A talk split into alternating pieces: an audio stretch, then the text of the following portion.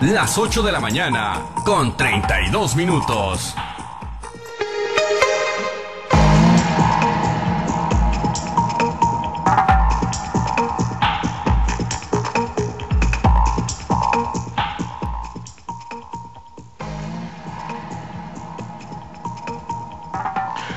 Estamos, de regreso, tenemos más aquí en Altavoz. Muchísimas gracias por seguir pendientes de la transmisión. Gracias a quienes nos acompañan a través de las estaciones de Grupo Chávez, también en nuestras plataformas digitales. Gracias, estamos en nuestro portal www.noticieroaltavoz.com. También la transmisión en Facebook Live, ahí en nuestra fanpage Noticiero Altavoz. Vamos a la mesa de análisis. Saludo a mis compañeros esta mañana en este arranque de semana. Jorge Luis Telles, muy buenos días. Buenos días, Pablo César, buenos días para todos y que tenga una muy feliz semana. Igualmente, Jorge Luis, Francisco Chiquete, muy buenos días, excelente inicio de semana. Muy buenos días, Pablo César, Jorge Luis, Osvaldo, todos nuestros radioescuchos que tengan una gran semana. Gracias, en unos momentitos más saludamos también a nuestro amigo Osvaldo y al señor Pacheco. Pero bueno, le vamos dando y es que el día de ayer, tú, desde que salió la convocatoria, Jorge Luis, identificaste esa fecha, la del 17 de enero, como, bueno, pues la fecha que si bien no iba a marcar la definición, la ruta final o el rumbo final, pero sí iba a ser muy eh, simbólica en el proceso de selección del PRI de candidato al gobierno del Estado, porque marcada esa fecha del 17 como la fecha en la que pues quienes no tienen militancia, los que están en la categoría de simpatizantes, se tendría, tendrían que hacer una manifestación de intención de participar ante las instancias nacionales y bueno, ahí el seguimiento era básicamente sobre un prospecto, Juan Alfonso Mejía, el titular de la Secretaría de Educación Pública y Cultura. No llegó dicha manifestación eh, de interés de participar, digo, el interés seguramente sí lo tenía, pero la manifestación pues no se hizo eh, en función pues eh, seguramente de los acuerdos o de los jaloneos, Jorge Luis, pues ya que, que nos dibuja hacia la recta final, que será el 22 del presente mes, lo que pues no terminó por ocurrir el día de ayer, Jorge Luis, o lo que sí ocurrió. Sí, mira, pues esto es de acuerdo a la base novena de la convocatoria que se emitió en días pasados, establecía claramente que los militantes eh, simpatizantes, los, perdón, los aspirantes simpatizantes tenían que manifestar su intención de participar en el proceso, pero allá en la Ciudad de México. Desde ese momento en que supimos nosotros que tenía que ser en la Ciudad de México, pues ya entrado muchas dudas, ¿no? En torno a si podíamos estar al tanto de lo que iba a ocurrir en la Ciudad de México. Lo que puedo decir en este evento es que no tenemos información de que se haya registrado o no. Yo no me atrevería a asegurarlo categóricamente si hubo o no registro. Lo que sí te aseguro es que no tenemos información. Ayer lo chequé con varias fuentes y en ningún lado obtuve información. Finalmente, este, en el caso de que el que se hubiera registrado ayer o manifestado su intención de voto, si lo hizo o no lo hizo, si ese fuera, si ese fuera el candidato electo por el gran elector, puede ser un requisito más que fácilmente lo, lo solventa, ¿no? Igual el día del registro aparece por ahí este aspirante simpatizante con una con una constancia en la mano de que sí se llevó a cabo el registro conforme a la, conforme a la convocatoria en la Ciudad de México. Y efectivamente, si en, teoría el único que, se descartaría en esta de acuerdo con esta base, pues es Juan Alfonso Mejía, porque él evidentemente no es eh, no es militante del PRI, aunque sí, él ya se ha manifestado como simpatizante, porque pues trabaja para un gobierno priista, del cual ha tenido únicamente buenos tratos, según lo, lo que él ha declarado. Y si la si el acuerdo de, de, del convenio de coalición hubiese sido que otro partido, digamos el PAN, hubiese sido el que iba a proponer al candidato, pues a lo mejor sí le dábamos alguna oportunidad. Pero en este caso, teóricamente ya no tiene ninguna posibilidad. ¿Por qué? Porque él no es militante del PRI, más bien era militante del PAN. Y no, no tengo información yo que alguna vez haya renunciado a, su militancia panista, pero evidentemente sí, él, era, militante de Acción Nacional cosa que para efectos de la de la coalición, bueno, pues eh, sale sobrando, ¿no? Puede ser militante del PAN, del PRD, igual y se supone que todos los partidos lo van a lo van a respaldar. En el caso de, del de, Lizárraga, de Javier Lizárraga, que es el secretario de Desarrollo Económico, pues eh, yo creo que él no ocupaba no ocupaba registrarse porque pues, ya lo vistieron de verde, blanco y colorado ya hace rato ya lo hicieron consejero político municipal, consejero político estatal, consejero político nacional, tengo que ya le pusieron todo el ropaje del partido tricolor. En este caso, yo creo que él no tenía, pues no tenía ninguna obligación de manifestar su intención, porque ya se presume como priista, como redomado priista y priista consumado, que fácilmente puede registrarse el próximo viernes sin ningún, sin ningún problema. En el caso de que él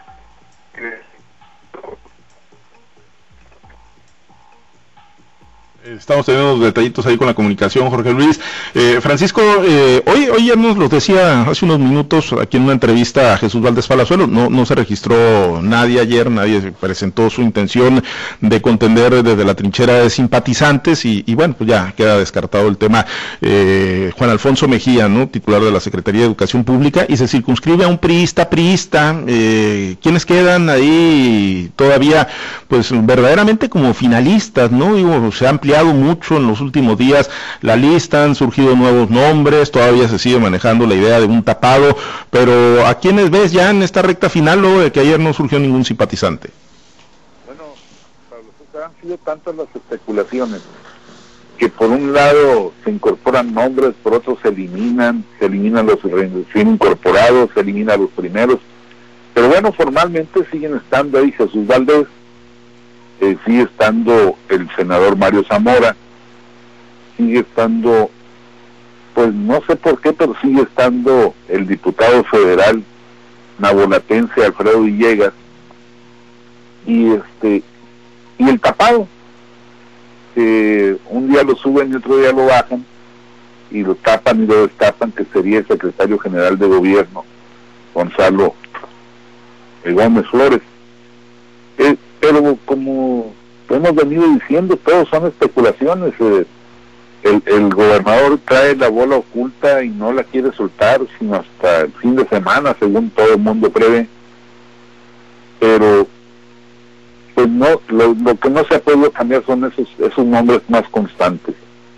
De lo de ayer me llama mucho la atención el interés de Juan Alfonso de hacer ver que no estaba yendo a hacer la solicitud muy temprano subió una foto suya con la familia y en la playa de, pues no sé si de Mazatlán, eh, y luego, o en, el mar más bien, y luego por la tarde volvió a subir otra foto diciendo aquí estoy tranquilo, no se calienten granizos.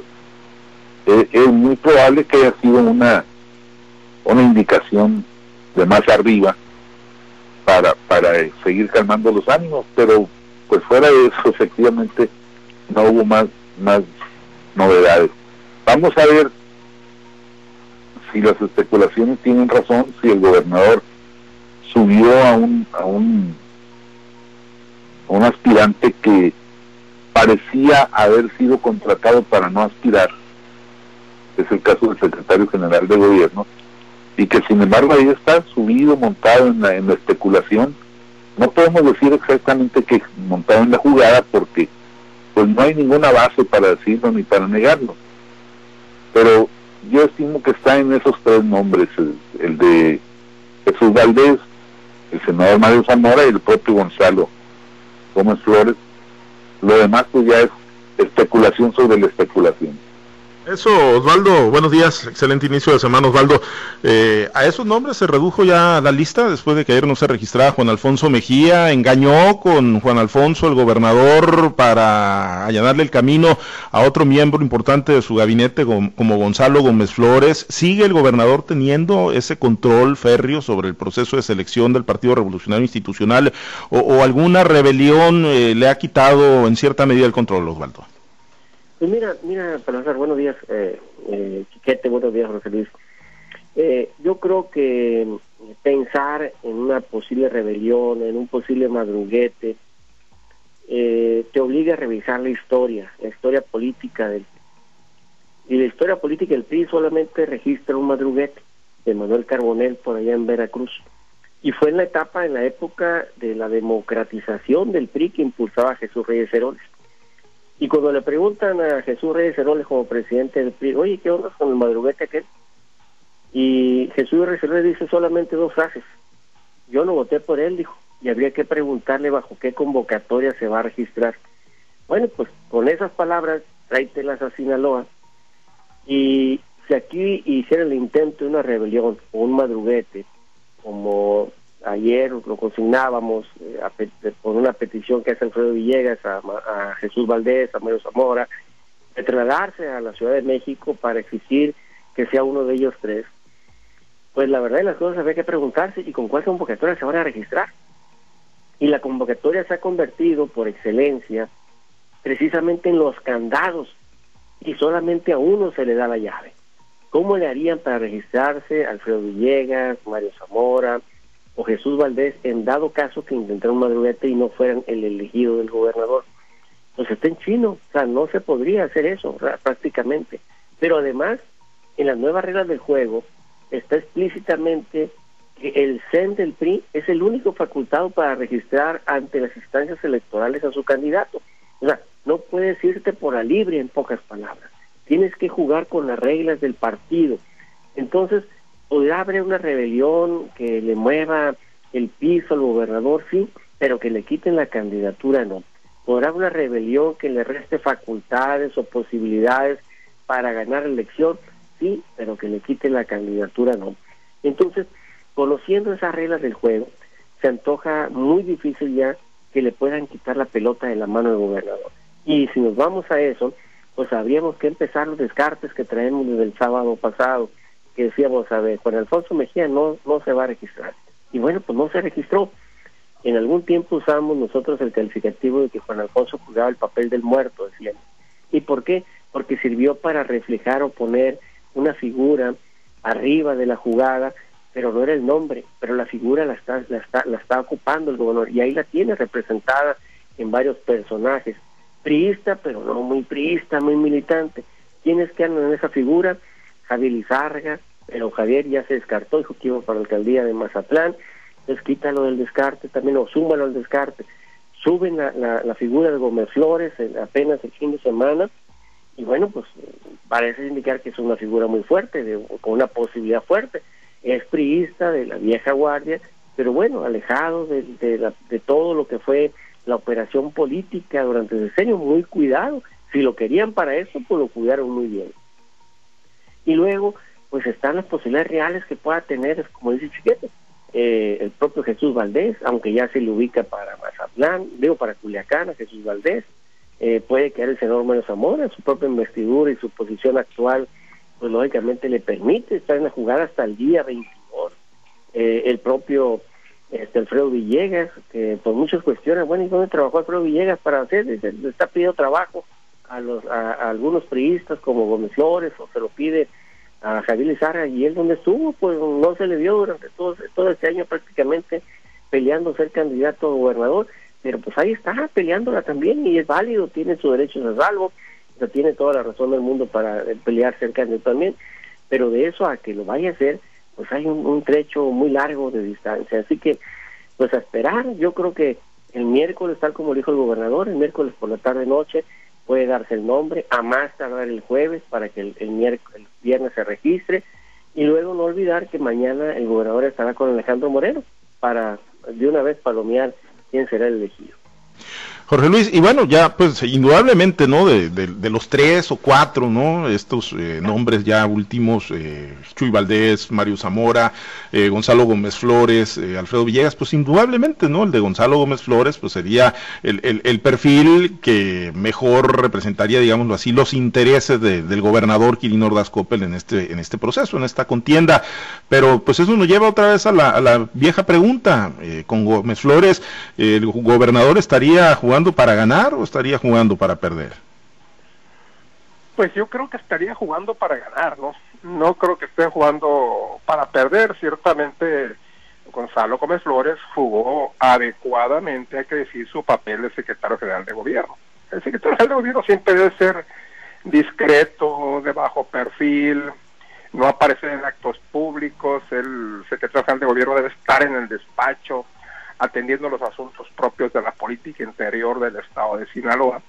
Y yo creo que Gonzalo hizo muy bien su, papel como secretario general de gobierno. Quienes conocen a Gonzalo no, no pueden ignorar que Gonzalo es una, gente que siempre ha militado en el PRI, ciertamente aquí en Sinaloa, que yo recuerde, nunca ha ocupado posiciones importantes ni cargos de dirigencia partidista y menos ningún cargo de elección popular.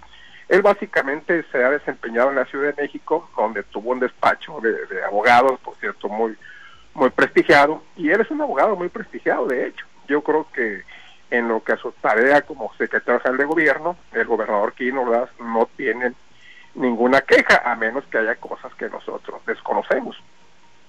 Ahora, en, en el curso de la, del fin de semana se produjeron dos, dos situaciones interesantes. Uno fue pues la divulgación de ese video que evidentemente difunde gente de, de Mario Zamora, donde senadores de diferentes partidos se pronuncian por su candidatura y dicen que, que tendría que ser el candidato al gobernador del Estado. Esto, por supuesto, que ninguna gracia le ha de haber hecho a Quirino. Y lejos, lejos de fortalecerlo, yo creo que lo debilita ante, ante los ojos de Quirino. O sea, si Quirino ya lo, ya lo tenía considerado, pues eh, a los gobernadores no les gusta que los presionen, ¿eh? bajo ninguna circunstancia. Yo siento que esto, lejos de ayudarlo, lo perjudica. Quizás no lo saca de la pelea, pero sí cierra sus posibilidades. Y está también el, el, el posicionamiento mm, inoportuno de, de Faustino, Faustino Hernández, el secretario general de Elecciones Agrarias, en la que se pronuncia por la candidatura de, de, de Jesús Valdés como miembro que es del sector campesino. Jesús Valdés milita del sector campesino, no hay que olvidarlo. Y Faustino ya se pronunció a su favor públicamente y es el dirigente del sector agrario y se supone que a la hora de, de, de una unificación, pues los dirigentes de los tres sectores son los que marcan la pauta a seguir. En este caso ya se pronunció Faustino por la candidatura de Jesús Valdés. Si no es, pues va a tener que ser obligado a dar marcha atrás y a cambiar de opinión y, con un disculpe usted, señor, pero nos pronunciamos por este otro. Lo, en resumen, lo que pasó este fin de semana es que el panorama está tan complejo como cuando empezó el proceso, según mi opinión. Eh, hoy se publican, Chiquete, las, eh, bueno, la convocatoria para las eh, candidaturas a las diputaciones locales. En esas hay una coalición establecida donde al PRI pues, le toca 14, si mal no recuerdo, candidaturas en el estado de Sinaloa. Y mañana se publica la convocatoria para la selección de candidatos a presidentes municipales, de acuerdo a lo que nos decía también Jesús Valdés Palazuelos. Pues bueno, ya con la definición en puerta permite pues establecer todo ese andamiaje, ese acompañamiento que, que ocuparía esos acuerdos eh, de los que pues muy posiblemente van a quedar eh, vulnerados o susceptibles o resentidos eh, se le puede se, se, puede compensar en todas esas posiciones para que el Partido Revolucionario Institucional en esta coalición pueda emerger con un proyecto fuerte, importante, contendiente para el 6 de junio? Mira, depende de la sensibilidad con que se arme la nómina. Por ejemplo, eh, en Mazatlán, si no va el candidato más, eh, digamos, con más, con más posibilidades, el más popular, habrá corrientes importantes que se, que se den por sentidas. En, en Culiacán, el, el destape de, de Jesús Valdés por parte de Faustino tiene todo el propósito de dejar libre el camino para la presidencia municipal. Entonces a Faustino ¿Cómo lo convences efectivamente de que quiere ser diputado y no candidato a alcalde? Bueno, pues todo eso tiene que ser compensado con otras posiciones, eh, más, eh, más candidaturas al sector campesino, más eh, cercanía de, de, la sociedad civil en Mazatlán, en fin, es una, una componenda muy, muy fuerte que requiere del establecimiento formal, definitivo de la candidatura a gobernador, porque también nadie, como en el caso de la coalición de partidos, nadie va a ir a ciegas a, apoyar a alguien que no saben exactamente quién es, si les va a convenir su línea de pensamiento, su, su acción, su cercanía con los grupos. Eh, va a ser un trabajo de ingeniería política, pero muy, muy intenso, que no es novedad, cada seis años se, se, practica, pero hoy las condiciones de la coalición y las condiciones de la competencia extrema pues hacen mucho más delicado. Porque tendrá que venir eh, el establecimiento, Osvaldo, de, acuerdos, ¿no? Eh, aunque se va a lanzar eh, convocatoria para la selección de candidatos alcaldes, hombres, mujeres, se definirá también, y mañana sabremos dónde hay la intención de postular hombres y dónde mujeres, pero está el tema de las candidaturas comunes, donde en algunas regiones, pues los partidos no aflojan y ellos dicen queremos ir solo, el caso de AOME, ahí con Ariel Aguilar, que dice, no, él sigue empujando la idea de que el PAN o tiene que llevar mano en la candidatura común o en su efecto tienen que participar solos. Aquí este fin de semana se dejaban ver, en el caso de Guasave, Eleno Flores Gámez, eh, y a quien pues, se le ha manejado como prospecto a la Diputación Federal por el PRI, PAN, PRD, pero él dice que no, que va por el PT y que está buscando candidatura común con Morena. Otro prospecto eh, que se le ha visto ahí es eh, el doctor Chuy López Rodríguez, parte del gabinete del gobernador Kirin Ordaz Coppel, como director del Hospital General, exdiputado federal panista y sin embargo, bueno, pues ahí todavía no, no hay mucha claridad, Osvaldo. Eh, ¿Vienen todavía los partos complicados, difíciles o se van a aligerar una vez que ya se sepa quién va a ser el candidato a la gubernatura?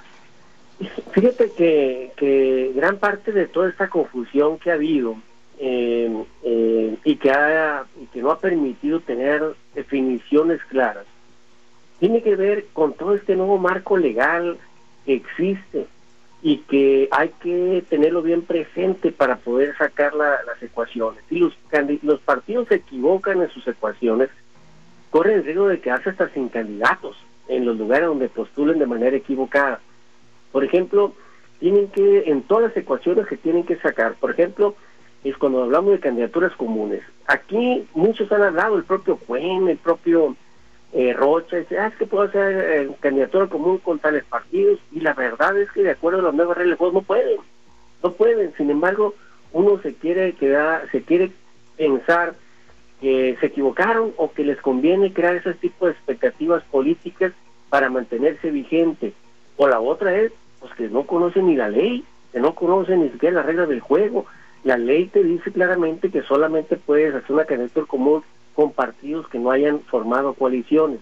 Pero si lo vas a hacer, lo vas a hacer con uno solo en todo el Estado. O sea, no lo vas a hacer con, me lo hago con uno, en Guasave con otro, en Culiacán con otro, no, es con uno solo y que no esté en ninguna coalición. Y segundo, está limitada, te dice que solamente tiene que ser menor al 25% de las posiciones en juego. Y todo eso te lleva a replantear otro tipo de escenarios y entra la parte de la conveniencia o los intereses. Entonces, está bien cañón, como decimos coloquialmente, que puedan hacerlo. Además, para la gubernatura, pues uno de los dos se tendría que bajar, bueno, Rocha, y yo no veo ninguno de los dos dispuesto a bajarse. Entonces, esas son limitantes. Y luego, que vienen otras limitantes, unos que están en la ley y otros que están en los estatutos de los partidos, que te dicen, a ver, tienes que postular el 50% de mujeres y el 50% de los hombres. Pero dentro de esas clasificación hay otras subclasificaciones y te dicen, y tiene que ser el 35 o el 30% menor de 35 años. Y luego te viene otra, hey, en los estados donde haya zonas indígenas, ahí cuando menos en una posición tienes que mandar a un indígena. Y luego vienen otras otras subclasificaciones, ah, mayor, menor o mediana eh, intensidad de votación. ¿Para qué? Para evitar que mandes a las mujeres a zonas perdedoras. Entonces, hay una serie de ecuaciones que han traído locos a los partidos políticos para no cometer errores y eso ha dificultado poder tener las reglas del juego ya claras y con los casilleros llenos de nombres y todas las cosas, ¿no? Pero de que se van a venir ya los tiempos, pues tiene que venirse al día 30, 31 de enero, se tiene que acabar todo esto. Y entonces, pues estamos en los días de, y mientras estamos en los días de, pues los jaloneos continúan. Bueno, pues pendientes ahí. Eh, para una ronda rápida, eh, ayer, el sábado, Héctor Melesio Cuenojeda, precandidato del partido sinaloense, pues inició, inició su precampaña. Ahorita Osvaldo hablaba, ¿no? De pues una posible candidatura común y lo que implicaría, ¿no? Bajarse uno u otro, pues Rocha seguramente no se va a bajar de la precandidatura, eso es un hecho. Y Héctor Melesio Cuen, pues con lo que demostró el sábado en Culiacán y en Mazatlán, Jorge Luis, pues también, ¿no? Pareciera que hay decisión tomada de que va, de que va de frente en, la, en este, en este nuevo intento de ser gobernador del estado de Sinaloa? Pues yo siempre lo he sostenido, ¿no? Tengo tiempo yo conocer a, al maestro Héctor Melesio Cuen, incluso tengo alguna relación de amistad con él, lo conozco muy bien, y desde el primer momento dije yo que Cuen jamás jamás se bajaría de la candidatura a gobernador del Estado. ¿Por qué? Porque es su sueño, es su ilusión ser gobernador del Estado y siente que esta podría ser, pues ya quizás su última oportunidad de buscar la gobernatura. Hay por ahí una campaña interna, ¿no? Al interior del PAS en la que aparentemente Víctor Antonio Corrales Burgueño es eh, el otro precandidato, pero pues evidentemente es para dar lugar a, que haya una pre-campaña y que esto le permita a Cuen pues, trabajar activamente estos días de aquí al día 31 sin ninguna dificultad y sin ningún riesgo de que sea le, llame la atención el Instituto Nacional Electoral o al, o al Instituto Electoral del Estado de Sinaloa. Evidentemente, Cuen va a ser el candidato, Víctor Antonio Corrales Burgueño va a llevar a cabo por ahí uno, dos, tres actos, si tú quieres, simplemente para para cubrir con el expediente, pero evidentemente el candidato será cuenta. Y claro, él no se va a bajar. Mantiene vigente la posibilidad de candidaturas comunes, con Morena incluso, pero pues no se ha concretado nada, ¿no? Pasaría lo mismo que, que, sucede con, con, el PAN y el PRI allá en el municipio de Ome, donde los dos sienten que tienen posibilidad de ganar, entonces ellos especulan que vale más cada quien, cada quien por su lado. Es el caso de del PAS, que tiene municipios en los que siente alguna posibilidad y ahí está buscando pues asegurar cuando menos dos o tres alcaldías, igual dos o tres diputaciones, y ahí está la negociación. Siguen las discusiones con, con Morena, no las ha regado y dice que siguen vigentes, y quizás en el curso de la semana pues ya se tenga, ya se tenga alguna, alguna definición sobre, sobre el particular. Chiquete, pues ahí en Mazatlán también estuvo la, caravana de, de Cuen, eh, fuerte, multitudinaria, pues le alcanza para qué con esa estructura que pues siempre ha sido muy sólida, ¿no? Desde que se fundó el partido sinaloense ha dado esas muestras de, capacidad de movilización Héctor Melesio Cuen. Sin duda es el partido más organizado, con una estructura más vigente de todos los que operan en Sinaloa, eh, que no ha dado los resultados electorales que se esperaban o que sus coordinadores, dirigentes esperaban de él, eso es otro hecho contundente. Por lo demás, la, la campaña, la precampaña me parece que tiene que ser dirigida a la militancia eh, del propio partido y no es el caso de una caravana que va por todas las ciudades, este, pues eh, exhibiendo fuerza nada más o exhibiendo organización. Habrá que ver, ese es un reto para el Instituto Estatal Electoral de Sinaloa, determinar qué fue lo que hasta dónde llegaron al cumplimiento de las leyes en este en este sentido. Yo creo que Cuen pues tiene la ilusión, pero en el fondo también sabe que no no es fácil en medio de una eh, sociedad tan polarizada como la mexicana hacer este hacer su, su propio su propio campo. Yo creo que todavía estará pensando con todas las ganas que tiene en la posibilidad de una pues de un acuerdo, una negociación que le permita llevar tranquilas las aguas en, en la Universidad Autónoma de Sinaloa. Osvaldo, eh, pues eh, efectivamente, ¿no? Ahí se ponen, se empieza a poner en el debate si, si este tipo de eventos, como el del fin de semana de Cuen, pues transgreden la ley, ¿no? Aunque ya Cuen hace unos momentos acaba de tuitear que no, que no son considerados actos de campaña, no se dejen engañar, dice, comparto lo que dice el reglamento, y bueno, pues dice que las reuniones públicas, asambleas, marchas y en general aquellos en los que los precandidatos y precandidatas a una candidatura se dirigen a los afiliados, simpatizantes o al electorado en general, con el objetivo de obtener su respaldo para la candidatura a un cargo de elección popular, pueden ser considerados como pre-campaña. Pero más allá de eso, Osvaldo, eh, pues Cuen, ¿para qué crees que le, que le pueda alcanzar en esta coyuntura electoral que se avisora muy polarizada? Bueno, yo creo que no le va a alcanzar para mucho. Y es una, una, un comentario, una advertencia que hemos venido haciendo desde mucho tiempo atrás. Incluso en lo personal tuve la oportunidad de platicarlo con él y, lo rebotamos, ¿no? Decir, oiga, es un suicidio, le dije, eh, irse solo en esta contienda electoral. Y, y lo sigo sosteniendo, va a ser un suicidio irse solos en esta contienda electoral por la gran polarización que se está dando eh, de la vida política y de lo que van a ser las elecciones. Eh, lo estamos viendo ahorita. A ver, en, en toda esta etapa de pre-campaña que estamos viviendo, que ahorita es válido hacer, hacer actos dirigidos a la militancia, aunque la, haya una letra muy chiquita, que nos llegue a todos, con letra chiquita dice dirigidos solo los militantes, seguramente todos los militantes lo vamos a ver. Pero bueno, eh, se vale ahorita hacerlo. Entonces, yo creo que, en, esta etapa de pre-campaña, veamos, o sea, a ver, este, este propio medio, sobre quién hemos estado ocupados. Hemos estado ocupados por lo que sucede en Paz, muy poquito, por lo que sucede en el Movimiento Cerro, muy poquito, por lo que sucede en otros partidos, pues ni nos hemos tocado, yo creo, ni, tiempo eh, nos, ha requerido tocarlos. ¿Y, ¿Y qué ha acaparado la atención? Ha acaparado la atención el proceso interno que vive Morena, las vicisitudes de la decisión que se tomó en Morena, ah, nos ocupa el tiempo ahorita que estamos en el día de lo que sucede en el PRI, en la gran alianza del PRI. Entonces, desde ahorita ya hay una progresión desde el momento en que está concentrada la opinión pública y la atención de la opinión pública y de la clase política en dos grandes vertientes. Y esta polarización se va a ir a un nivel más álgido, donde vamos a ver encontronazos, guamazos y una, una gran contracampaña que poco a poco va a ir dejando fuera de la jugada a otras expresiones. Pero además le hemos dicho, la gente va a votar y da su voto útil, porque así lo demostró en Coahuila y Hidalgo, sobre las dos opciones. Uno, los que quieran que continúe Morena y los que quieran que salga Morena. No va a haber más motivaciones, más expresiones, no van a buscar una tercera opción. Es, se antoja difícil que partidos que vayan solos y partidos pequeños como es MCE, propio Paz, puedan tener pues un, un, buen desenlace al final de este proceso electoral. Pendientes entonces. Osvaldo, muchas gracias, excelente día. Habrá que estar pendientes, buen inicio de semana. Saludos muchachos, saludos Jorge, Jorge Luis y el Chiquete. Gracias Jorge Luis, excelente inicio de semana. Sana semana para todos. Gracias, muchas gracias Chiquete, buen, buen día. Buenos días, Pablo César. Buenos días a todos. Gracias a los compañeros operadores en las diferentes plazas de Grupo Chávez. Muchas gracias al auditorio. Soy Pablo César Espinosa. Le deseo a usted que tenga un excelente y muy productivo día. Ya son las nueve de la mañana, con tres minutos.